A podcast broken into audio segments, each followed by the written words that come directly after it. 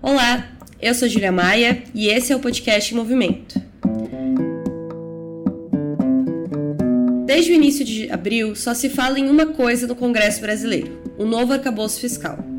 Proposto pelos ministros Fernando Haddad da Fazenda e Simone Tebet do Planejamento, o novo arcabouço fiscal tem se mostrado na prática uma reedição do teto de gastos implementado por Michel Temer. Afinal, o projeto estabelece de fato um limite ao investimento público, atrelado a metas que, caso não sejam atingidas, acarretarão em punições orçamentárias.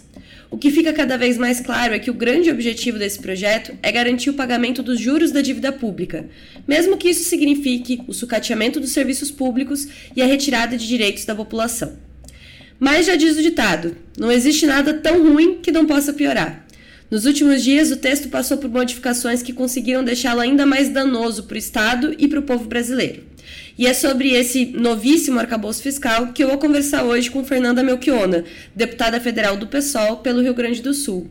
Fernanda, seja muito bem-vinda. Obrigada por topar participar aqui do nosso podcast. Oi, Júlia. É um prazer estar aqui contigo no podcast da, da Movimento. E acho que a tua abertura já foi bem completa, assim, né? De como esse arcabouço reproduz e, e, na prática significa uma medida de ajuste brutal contra os interesses do povo, né?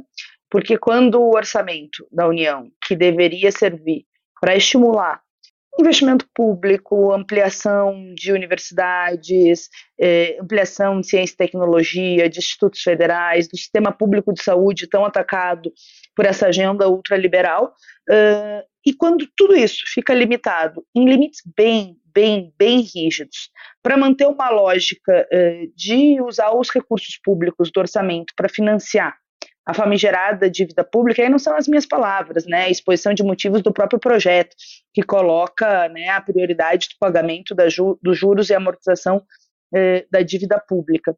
Eh, então, é evidente que o projeto tem um sentido, um vetor. Né? Primeiro, sinalizar para os mercados, agradar a Faria Lima, né, agradar os banqueiros, os parasitas do sistema financeiro nacional e internacional, e, ao mesmo tempo, uh, passar as contas desse ajuste para a classe trabalhadora, para a classe média, para a juventude, para os aposentados já tão atacados por essa agenda de austericídio, né, que eu chamo, que é austeridade, né, e que a gente uh, sabe o que significa, mas eu uso o termo austericídio justamente porque é uma lógica uh, que uh, só retroalimenta a crise econômica para o bolso da ampla maioria da população uh, e concentra riquezas, né? Concentra riquezas no topo da elite econômica brasileira e internacional. Um novo arcabouço fiscal é um assunto que está aí na, na, crista da onda, digamos assim, que a gente está discutindo muito a respeito disso na mídia como um todo, aqui no podcast também para quem está nos escutando e às vezes não entende muito bem sobre como funciona o projeto, a gente fez um episódio, episódio de número 79, explicando o mecanismo também para quem quiser entender melhor. Mas eu queria te fazer uma pergunta sobre as modificações que tiveram nessa última semana no projeto, porque ele já era um projeto que tinha esse cunho é, bastante neoliberal, que já tinha, é, já tinha acomodado que ia retirar muito investimento público, mas houveram algumas, algumas mudanças nessa última semana que inclusive agravaram o projeto. Então, Queria pedir para você comentar o que mudou e como que isso vai impactar caso o projeto seja aprovado. Claro, o, o relatório do Cláudio Cajado piorou muito o que já era ruim. Mas é importante resgatar por que era ruim, gente. O que nós temos aqui é um novo teto de gastos, com ampliação do limite mínimo né, de 0,6 em momentos de, de não crescimento, etc., e no máximo 2,5, independente do que aconteça. Tem um boom da economia brasileira, né, ao contrário das expectativas e, e do cenário internacional, acontece alguma coisa, tu não pode gastar mais. Né, e não pode gastar mais numa lógica que nenhum governo, desde da redemocratização uh, fez, né? Se a gente pegar, por exemplo, Fernando Henrique Cardoso, 1 e 2, a média de crescimento foi 5%, Lula 1, Lula 2, Dilma, etc., sempre foi muito acima do que está proposto aqui. Seria inviável com esse arcabouço fazer qualquer projeto de ampliação de institutos federais, universidades públicas, porque tu tem um limitador que é muito baixo frente a um orçamento que, infelizmente, 46,2% são comprometidos para pagar o sistema financeiro a partir do sistema da dívida pública. Né? Então, tem quase 2 trilhões para pagar a famigerada dívida pública e tu vai ter um limite né, de gastos que massacra as áreas sociais. O projeto original já teria uma pressão real sobre o piso da educação e da saúde, porque esses valores de reajuste do piso da educação e da saúde são constitucionais, é o percentual do orçamento. E o restante fica limitado a 70%. Então, eh, o Davi sempre usa o argumento ou a imagem né, de um carro que anda 100%, que seria o piso da educação e da saúde, e um carro que vem a 70%, 70 km por hora, perdão, atrás, que seria o resto das áreas sociais. Ou o governo faz o ataque brutal que o secretário do Tesouro já falou, que é uma possibilidade que eles pensam, que é desconstitucionalizar o mínimo da saúde e da educação. E a gente sabe que, mesmo com esses mínimos, ainda temos uma defasagem enorme nas nossas universidades, institutos federais, financiamento da educação Brasil afora, e na saúde nem se fala. Né? O SUS salvou tantas vidas, mas foi muito atacado pelo uh, teto de gastos do Temer e pelo desinvestimento, já né, uh, promovido por agendas uh, de austeridade. Então, ou eles fazem isso em relação à saúde e à educação, que seria um atraque brutal, ou as outras áreas que não estão uh, protegidas por pisos constitucionais são massacradas. Mas quais são essas áreas? Mulheres, combate à violência doméstica e familiar, estruturação de políticas públicas de proteção à vida das mulheres Brasil afora, negros e negras, uma agenda robusta de enfrentamento ao racismo estrutural, indígenas, meio ambiente, agricultura familiar, enfim, saúde, saúde não, perdão, segurança, assistência, todas essas outras áreas, previdência, previdência. Então, ato contínuo, né, ou a gente tem um massacre dessas áreas, ou a gente tem um massacre e a retirada do piso da educação e da saúde. Mais do que isso, é um teto que já botava BNDES, Caixa, BB, as estatais dentro do limite de teto de gastos, que também é um absurdo, os bancos públicos que poderiam ser usados para medidas anticíclicas. E mais do que isso, a, o ato contínuo, é óbvio, é uma, uma lógica de fortalecimento de parcerias público-privadas, inclusive na área da educação, né, ou em outras áreas sociais, e óbvio, um, uma pressão para uh, cortar gastos, como eles chamam, que seriam investimentos para o nosso povo, para os trabalhadores, para a juventude, para os aposentados. Então, já era muito grave. O relator conseguiu piorar, porque colocou medidas de gatilho, em caso de não descumprimento no primeiro e no segundo ano, piores do que o projeto, que limitava ainda mais a capacidade de investimento no projeto original. O relator colocou o gatilho de congelamento do salário de servidores. Os servidores estão há seis anos com salário congelado, agora, no primeiro ano do governo Lula, teve um reajuste muito importante de 9%, que é parte né, das perdas, mas a categoria perdeu 60%. Só com a inflação do último período. Então, tem um, uma perda de 51% de servidores públicos federais ao longo desses anos, já contando os 9% de reajuste desse ano. Entra no gatilho automático. Não pode concursos públicos, né, além de congelamento de salário de servidores e coloca uma série de criminalizações vinculadas à lei de responsabilidade eh, fiscal, que sim, num país que a gente viu o impeachment por pedaladas fiscais, é de fato uma própria camisa de força e a possibilidade do governo ser criminalizado né, uh, por conta do centrão, dos mercados, ou de como a gente viu em 2016, que quando a burguesia brasileira achou que não tinha mais nenhuma uh, serventia manter né, uh, o, o, PT no governo e precisava tirar a Dilma para ajustar com mais velocidade os direitos e, e, os interesses da classe trabalhadora, o fez. E aí a gente dá, inclusive, instrumentos. Né? A gente não, que nós vamos votar contra, mas o arcabouço dá, inclusive, instrumentos para que o governo sofra isso. Então, o que, que pode acontecer, sendo bem sintético? Primeiro, uma lógica de ajuste pesada nos próximos quatro anos, um, nos próximos três anos, um país que sofreu tanto, né, com rebaixamento global de salários, com aumento do nível de vida, com o aumento do desemprego, com todos o, o conjunto uh, de precarização e de aumento de pessoas na extrema pobreza, enquanto a elite econômica ficou mais rica, os bilionários ficaram mais bilionários e o Brasil tem mais bilionários hoje do que antes da pandemia. E óbvio que não está se discutindo na mesa taxar essas grandes fortunas, está se ajustando infelizmente, nas costas dos trabalhadores e da juventude. Então, manter desigualdade social, óbvio, e aprofundar, precarizar os serviços públicos tão importantes para a população, eh, dificultar ou inviabilizar né, a possibilidade do Estado entrar para enfrentar a crise econômica e ser indutor de crescimento econômico com massivo investimento público, e, óbvio, frustrar a expectativa de milhões de brasileiros e brasileiras que votaram no Lula para atualizar a tabela do imposto de renda em 5 mil reais, para aumentar benefícios sociais, para ter aumento real de salário mínimo, para valorização de servidores públicos. E aí que nós, do MES, temos dito que a extrema-direita pode se fortalecer, porque a extrema-direita está na espreita, nós vencemos ela nas urnas e lutamos muito para eleger o Lula e ter melhores condições de seguir a luta né, de liberdades democráticas, com unidade de ação para enfrentar o fascismo, mas também independência política para defender os interesses da classe trabalhadora. Agora, nós vencemos essa extrema-direita nas urnas, não nas ruas. Ela está no tecido social e está espreita para se vender como alternativa diante de frustrações, de decepções dos trabalhadores né, com agendas não cumpridas ou de permanência uh, de uma agenda econômica antipovo, porque as pessoas são concretas, querem reverter um quadro né, de precarização do seu modo de vida, do seu nível de vida, da moradia, né, da, da condição de, de, alimentação, dos salários, do emprego, e esse arcabouço inviabiliza que o governo possa fazer medidas estruturantes para melhorar a vida do povo. Aí a gente vê um setor tímido dizendo: ah, mas o que da, da, imprensa burguesa, Júlia, eu não espero nada, porque a imprensa burguesa defende seus interesses de classe.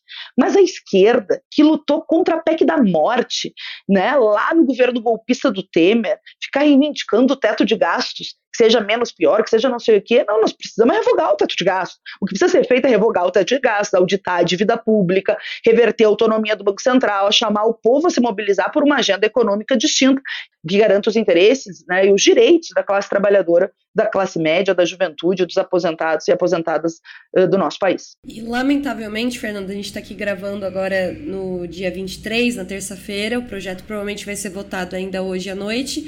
E lamentavelmente esse projeto, por mais que tenha tantos problemas que você apontou aí, que, que tem esse fio de continuidade com o que foi o projeto do Temer, que é um projeto que, né, o, o, presidente menos popular da história do nosso país, que chegou até a presidência através de um golpe, e hoje a gente vê, inclusive, o partido que foi golpeado usando de uma mesma, de uma mesma lógica política e econômica. E o que é lamentável que eu ia comentar é que tanto o PL de Bolsonaro, quanto o Centrão, quanto o PT estão coesionados em torno dessa, desse, dessa proposta de arcabouço fiscal. E aí, nesse sentido, eu queria perguntar um pouco sobre como tem sido a atuação da bancada do PSOL e como vocês estão se programando para atuar, inclusive, na votação de hoje, porque vejo que as principais figuras públicas que fizeram enfrentamento contra esse novo arcabouço fiscal foram o próprio assessor da bancada, o David Decache, que realmente falou, explicou muito por que, que esse arcabouço seria tão danoso, mas também a nossa base parlamentar, você, Sam, enfim, que tiveram ali intervenções muito importantes também de denunciar o que é essa proposta. Então, queria te perguntar se há um consenso dentro do pessoal a necessidade de combater esse novo arcabouço fiscal e como que, como que vão atuar nesse processo de votação também. Primeiro, Júlia, só também botar outros dois ataques que eu acho que é importante alertar, que é o Fundeb, foi incluído no limite né, eh, do, do, do, que pode ser gasto, digamos, dos investimentos, e que, bom, tem um calendário já proposto, né, de, de aumento do maior fundo de educação básica do nosso país e que, evidentemente, ao ser incluído no limite de investimento, ou arrocha as outras horas, ou vai ter um ataque pesado ao Fundeb. E o piso nacional da enfermagem, que a gente acabou de conquistar. À medida que entra dentro do teto, a pressão é para não ter reajuste, é ter congelamento, enfim. Então, a gente está né, recém diante de uma conquista tão importante de uma categoria que salvou tantas vidas no Brasil, aliás, a maioria de mulheres, né, que estão na área da enfermagem, técnicas de enfermagem, parteiras, e ao mesmo tempo já vem junto né, um com uh, liberal que inclui ou até neoliberal, né? São medidas de austeridade e tal. O piso da enfermagem dentro do arcabouço, que aí foi as coisas pioradas pelo parlamento. A pressão dos mercados, não preciso dizer quando chegou o arcabouço, a Faria Lima comemorou, vários dos economistas burgueses defenderam, tem uma turma da extrema-direita, bolsonarista, que está pressionando para mais arroxo, para mais crueldade contra o povo. Né? Porque, claro, a gente sabe que eles têm uma agenda econômica antipovo combinado com uma agenda de restrição de liberdades democráticas. Isso está no DNA dessa extrema-direita fascista que teve no poder né, nos quatro anos e que foi derrotado pela mobilização do povo brasileiro culminando na vitória eleitoral do Lula, como o mês definiu, maior vitória em eleições desde 1985, a maior vitória democrática do nosso país, que a gente poderia, né, obviamente, ter uma mudança de regime político se o Bolsonaro tivesse sido reeleito. Agora, esse setor da extrema-direita, como eu te dizia, pressiona para ter mais arroxo né, para sinalizar ainda mais para os mercados, se mostrando como uma alternativa de poder que combina uma agenda antipovo brutal com o ataque aos sindicatos, à classe trabalhadora, à juventude, que é a expressão né, da extrema-direita, e, ao mesmo tempo, né, eh, se der tudo errado economicamente, porque o arcabouço é muito brutal com os interesses do povo, vão tentar se vender como alternativa política ali na esquina, né, como fizeram eh, na eleição de 2018, etc. e tal. Por quê? Teve uma parte do PL que votou a favor do regime de urgência, outra não, mas o Bolsonaro, quando foi no Senado, já falou que ele não seria irresponsável, porque o arcabouço é uma lei do Brasil, etc, etc, porque é evidente, eles estão sinalizando para os mercados, para o sistema financeiro, etc. Então, primeiro, eles querem mais mais arroxo contra o povo. Né? A extrema-direita, o novo, pressionam por isso. Né? Mais ainda, mais do que o próprio uh, uh, teto do Temer, embora o teto do Temer não tenha vigorado nos últimos três anos no Brasil, pelas medidas para enfrentar a pandemia que nós votamos a favor de dar todas as condições econômicas do governo para enfrentar a pandemia, né, a partir da Câmara dos Deputados, porque o Bolsonaro não queria auxílio emergencial, não queria nada disso, e se conseguiu, né, uma série de medidas. E em 2022, tu vai lembrar que ele fez uma medida para furar o teto para tentar fazer benefícios para o povo às vésperas da eleição, porque o orçamento de 2023 já não previa boa parte desses benefícios que ele tentou ali para ganhar a eleição, vendo que ia perder. Então, é, só é importante fazer esse preâmbulo, eu sei que a Júlia sabe, mas para os nossos ouvintes, né, para os nossos ouvintes que nos acompanham aqui no podcast, para saber o que significa esse arcabouço em relação a uma agenda de austeridade contra os trabalhadores e a juventude, e ao mesmo tempo uma possibilidade real de fortalecer a extrema-direita como alternativa eh, política se o governo falhar, se o governo frustrar as expectativas dos milhões milhões de brasileiras que votaram no Lula para melhorar a vida mesmo, para melhorar a vida depois de uma agenda econômica tão pesada contra a classe trabalhadora brasileira. E, e é óbvio que uh, esse arcabouço uh, é uma verdadeira camisa de força, né? é uma medida de ajuste. Uh, a bancada votou contra o, a urgência, votará contra o mérito. Nós saímos logo na frente, sabes que né, eu, Samia, Glauber na frente, no sentido de que logo que foi anunciado, né, fazendo esse debate público para ir alertando os movimentos uh, sociais populares, mas o, fizemos um excelente seminário da bancada, o Davi Decache foi um né, dos, dos ouvidos, uh, além de vários outros economistas que nos ajudaram né, a fazer essa discussão e a bancada vai apresentar, por um lado, um destaque supressivo. O que é destaque? É quando tu tira uma parte do texto para votar em separado, para tentar tirá-la do texto. O que, que nós vamos tentar tirar do texto? Todos os gatilhos que foram uh, colocados pelo relator Cláudio Cajado congelamento de salário de servidor, congelamento de concurso público, possibilidade de criminalização né, do agente público que descumprir essas metas uh, de superávit, de ajuste contra o povo, traduzindo, né? Superávit e ajuste contra o povo. Não gastar para pagar juros e amortização da dívida e o povo lá esperando investimentos nas áreas sociais tão importantes. Então, esse destaque vai ir um pouco no cerne, né? Das medidas que massacram servidores públicos federais e que também permite essa criminalização do governo, do próprio agente público. A gente estava falando, né, Júlia, sobre esse tema do, do impeachment, né? E eu acho tão grave, né? Porque a gente viveu isso, né? O, o PT governou 13 anos, sabe que o pessoal foi formado justamente aí, né, na reforma da Previdência, para ser uma alternativa de esquerda classe trabalhadora, o PT aceitou ser uh, um gerente, né, no sentido dos, dos preservar os interesses do capital, é claro que tendo uma condição econômica favorável internacional, fazendo muito mais concessões aos trabalhadores, universidades, etc., né, mas ao mesmo tempo preservando a lógica do sistema político que a gente tem, do sistema econômico capitalista que a gente tem, e quando teve mobilizações né, que o governo não controlou diante de uma luta legítima da juventude para ter mais saúde, para ter educação padrão FIFA, para não aumentar a tarifa de ônibus, uh, e que, bom, mostrou que tinha, por um lado, um movimento crescente, né, que lutava por mais direitos, que não era controlado pelo governo, e uma, e uma direita, uma burguesia que queria mais ajuste contra os trabalhadores e a juventude, logo depois ali já no início do segundo mandato da Dilma, uma uh, eleição que a Dilma fez um discurso, mas depois de estar eleita colocou toda uma banda neoliberal para controlar Ministério da Fazenda e fez medidas contra os trabalhadores e perdeu enorme popularidade. Uma extrema-direita que já estava na espreita e vai para a rua né, capitalizar esse descontentamento contra Dilma, a burguesia brasileira decidiu dar o golpe, né, fazer o golpe parlamentar. Não, não tinha mais serventia. E ver, né, tantos anos depois, que que os caras propõem um arcabouço fiscal, que pode, primeiro, significa uma medida de ajuste contra o povo, e como nós definimos, é um governo de conciliação de classe. Nós não estamos comparando com o Bolsonaro, porque é muito melhor que o Bolsonaro, lutamos para eleger o Lula e ter liberdades democráticas para poder seguir a luta. Mas quando é um governo de conciliação de classes, eh, e a burguesia, óbvio, né, é, a, é a classe eh, que sempre quer preservar os seus interesses, os interesses da burguesia estão expressos, e aqui no arcabouço são os interesses da burguesia brasileira. Só que essa mesma burguesia, quando não te quer mais, quando tu não serve para alguma coisa, faz um golpe parlamentar, como fez contra Dilma lá, para botar o Temer.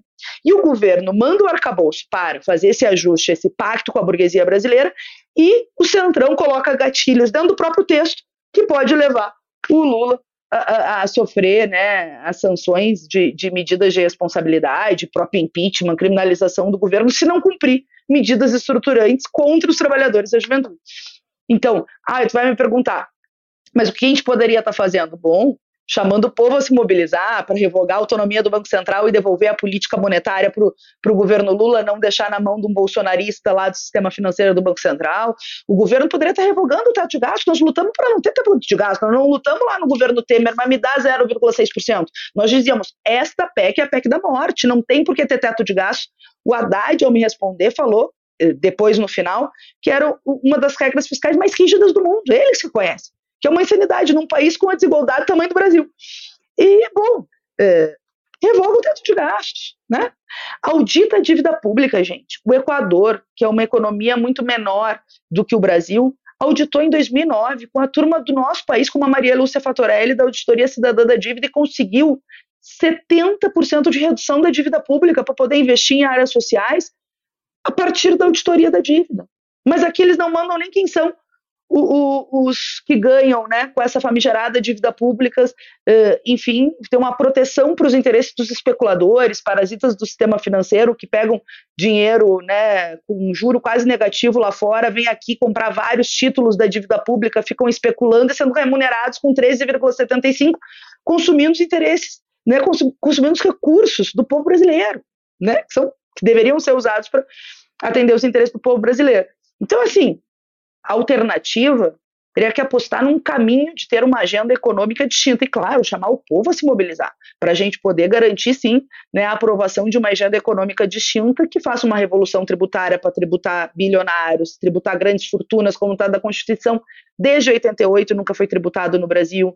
Né, a gente tem até o projeto da Luciana Genro, quando era deputada federal, que eu dizer que veio aqui, né, auditar a dívida pública, como eu falei. Então, a alternativa tem. Agora, a alternativa que passa por uma agenda de mobilização e de, e de defesa dos interesses da ampla maioria do povo, e não né, essas medidas para agradar, os mercados. Agora, não vamos esquecer né, que é justamente nessa, nessas crises, né? na combinação das crises econômicas que massacram a vida dos trabalhadores, na crise de representatividade, quando o povo vê que as instituições, etc., são instituições de classe e das classes dominantes, e não dos interesses dos mais pobres, e de uma esquerda que se adapta a esse modus operandi, que fica um vazio né, onde se cria alternativas fascistas, neofascistas ou alternativas de extrema direita. Foi assim lá atrás na história, foi assim também em 2018. E, e bom, eu tenho insistido sobre isso, né? Nós uh, precisávamos de uma agenda econômica radicalmente distinta para atender os interesses da classe trabalhadora e da juventude, do povo brasileiro, inclusive como forma de enfrentar e derrotar a extrema-direita. Né? E uma frustração, de novo, econômica, social, lamentavelmente pode fortalecer eh, essa extrema-direita fascista no Brasil, que ainda existe e existe com força. Por isso que nós estamos entre aqueles que têm compreensão de que a gente tem que fazer a mais ampla unidade de ação com o governo em todas as medidas que for para enfrentar os fascistas, né? Para debelar o 8 de janeiro e conseguir a responsabilização dos golpistas, para enfrentar a CPI vergonhosa e mentirosa contra o MST, que é uma forma de tentar criminalizar os movimentos sociais, toda unidade de ação para atacar né, os transfóbicos, machistas, racistas, que são a expressão desse bolsonarismo, para que a gente possa né, uh, ir, de fato, fazendo uma justiça de transição, guardadas devidas proporções com a justiça de transição em países que tiveram ditadura civil-militar, embora, embora o Brasil seja um dos únicos que não tenha feito justiça de transição. Então, eh, registrando, né, nós vamos fazer a mais ampla unidade de ação todas as vezes né, que for para enfrentar o fascismo, mas ao mesmo tempo a gente precisa de uma esquerda independente que defende os interesses da classe trabalhadora e da juventude para primeiro né, combater essa lógica neoliberal econômica e ao mesmo tempo ter viva uh, e presente a necessidade de alterar a correlação de força por baixo, né, nos sindicatos, nos movimentos sociais, nos movimentos populares, para eh, garantir uma, uma luta política em que os trabalhadores e a juventude estejam numa correlação de força mais favorável. Por isso, nós seguimos a luta, né? Vamos seguir o combate contra o arcabouço e também dizendo para o povo que a gente precisa se mobilizar, né? Alterar essa correlação de força para reverter, porque é o que tudo indica. Infelizmente, o arcabouço vai ser votado por ampla maioria da, do Congresso Nacional. Fernanda, para a gente encerrar mesmo, só uma última pergunta, porque eu achei que foi muito importante esse resgate histórico que você fez sobre essas escolhas políticas que já foram feitas, inclusive pelo próprio PT, né? Esse, essa movimentação da Dilma quando foi eleita no seu segundo mandato, que muita gente da época chamou de estelionato eleitoral, porque na campanha fala-se uma coisa, depois de eleito faz-se outra. É, o, o, quanto que isso levou um pouco a essa lama que a gente se encontra, se encontrou até poucos meses atrás durante o governo Bolsonaro, que levou a esse fortalecimento desse polo dentro da sociedade é, que a gente hoje vê da direita, da extrema direita. Então, eu queria te fazer uma pergunta, porque, como você disse, existe uma maioria já consolidada dentro do Congresso para aprovação do arcabouço fiscal, que felizmente o pessoal não vai estar tá dentro dessa, dessa maioria e vai apresentar destaques importantes, mas essa maioria está consolidada. Ao mesmo tempo, existe uma movimentação que a gente viu nessa última semana do próprio Lula de tentar, ainda assim, mesmo que já tenha uma maioria, mas de tentar domesticar o pessoal, digamos assim, de tentar procurar os setores que têm mais diálogo com o PT dentro do pessoal, que estão mais vacilantes na questão, como o caso do Guilherme Boulos, para tentar, de alguma maneira, é, domesticar esses setores rebeldes para que não haja crítica. Eu queria perguntar para você por que você acha que o PT, mesmo já tendo essa ampla maioria, ainda assim tenta incidir sobre o pessoal nesse sentido e qual que é a importância do pessoal né, não se dobrar e de fato manter a posição que a bancada já é, muito bem decidiu, mas a importância de manter essa independência. Olha, eu acho que é fundamental né, para o presente e para o futuro uh, da esquerda socialista no país, né? É, o que eu vejo é que, claro, o, o PT, que é, né, é, que não tem uma estratégia anticapitalista como a nossa, né, é, que já teve a experiência de 13 anos de governo, quando teve a eleição, nós falamos, é uma chapa de conciliação de classe, tudo bem se jogar para eleger o Lula presidente, né? É ótimo, era uma necessidade, nós nos jogamos para eleger o Lula presidente eh, no segundo turno, com toda a garra, mas sem ilusões né? E por isso era muito importante manter a independência do PSOL, né? Não tendo cargos eh, no primeiro escalão no governo, né? Tendo uma independência política partidária para nos momentos de, eh, enfim, como esse, né? Manter os princípios.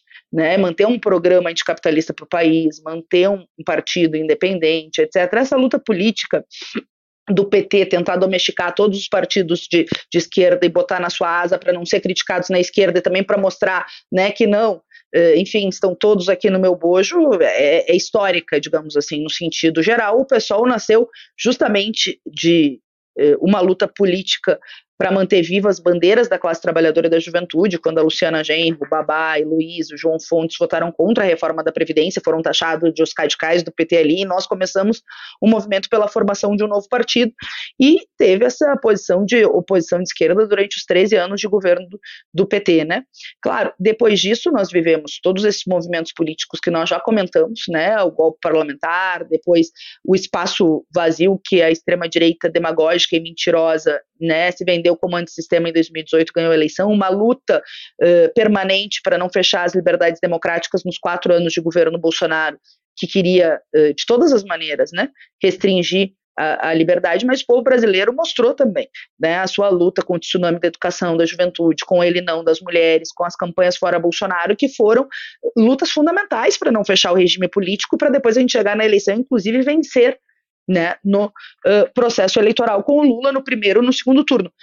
Foi uma vitória pequena eleitoral, não tenho dúvida, uh, porque todo mundo fala ah, um e meio, etc. Mas o que foi gigante foi um presidente uh, na, na condição do cargo perder uma reeleição, né? Ainda mais com toda a estrutura que o Bolsonaro usou para se reeleger e o aparelhamento da Polícia Rodoviária Federal para perseguir, como a gente viu lá no Nordeste, todos os planos que eles fizeram, né?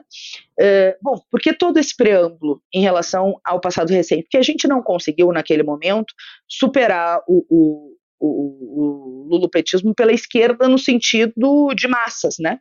Infelizmente ficou esse espaço vazio. Agora, a latência para, por um lado, saber que é uma situação complexa e fazer toda a unidade de ação com o governo, com o PT, com os partidos né, de esquerda para enfrentar a extrema-direita, segue sendo uma urgência. E todas essas nós estamos linha de frente. Não só estamos ah, fazendo, não, nós somos linha de frente, como o papel da Samia Bonfim na CPI do MST, como a minha luta permanente contra o Eduardo Bolsonaro em vários momentos políticos na Câmara, como a nossa campanha para não ter anistia, que nós estamos apoiando né, a iniciativa do, do movimento coletivo, que tem o Safatli, junto com as elaborações desde o início, né, uh, do final do segundo turno, para que se investigue essa extrema-direita, se responsabilize, né, se penalize como pena de, de, primeiro do povo conhecer essa história, né, eh, da extrema direita no poder, mas também para que ela não se retroalimente e siga sendo uma alternativa uh, de poder no Brasil, né? Então, sim, é preciso ter toda a unidade de ação contra essa extrema direita, mas também é preciso manter viva uma esquerda antissistema capaz de vocalizar essa luta histórica do povo que não aguenta mais tanta espoliação gerada pela crise do capitalismo. E é uma crise multidimensional, uma crise ambiental, é uma crise de civilização, é uma crise econômica, e que a resposta dos neoliberais, dos liberais, do sistema como um todo, é repassar as contas da crise econômica para os trabalhadores e para a juventude.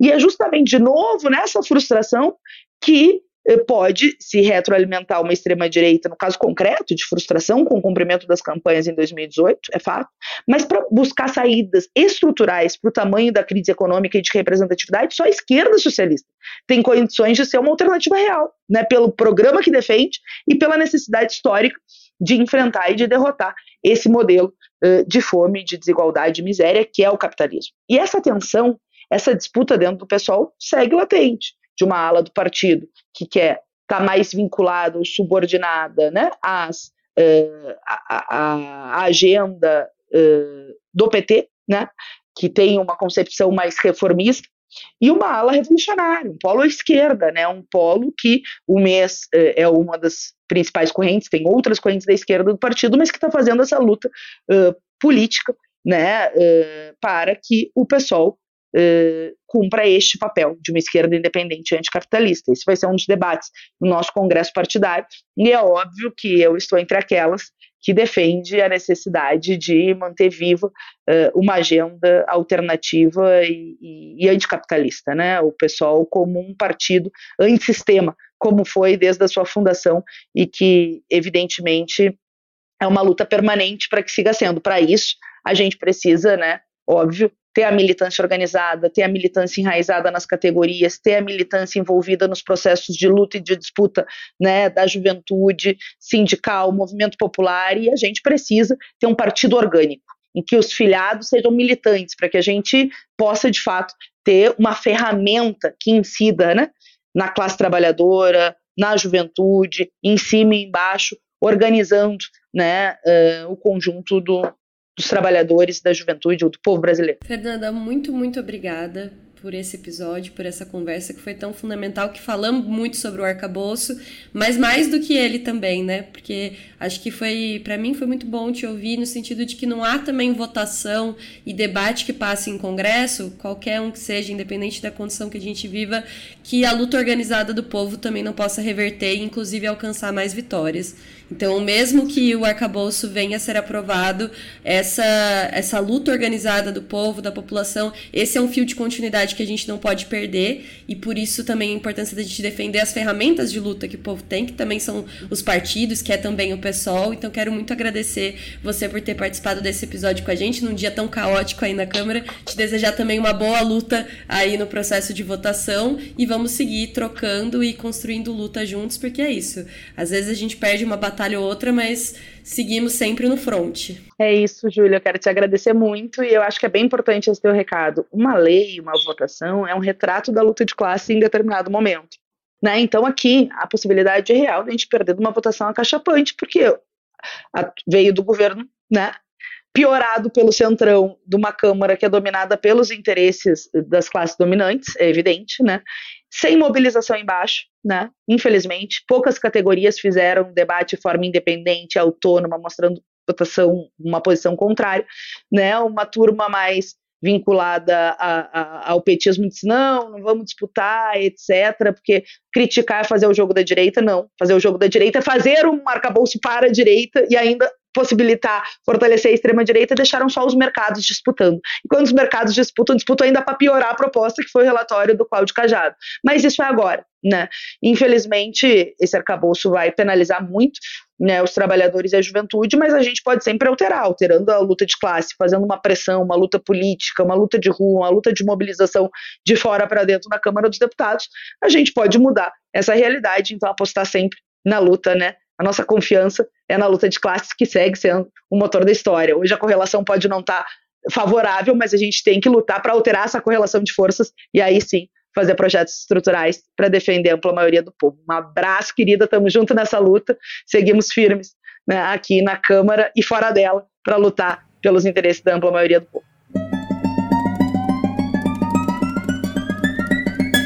O podcast Movimento é uma iniciativa da revista Movimento e do Movimento Esquerda Socialista.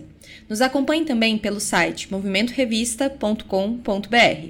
A trilha sonora é de Alex Maia e a edição de áudio da Zap Multimídia.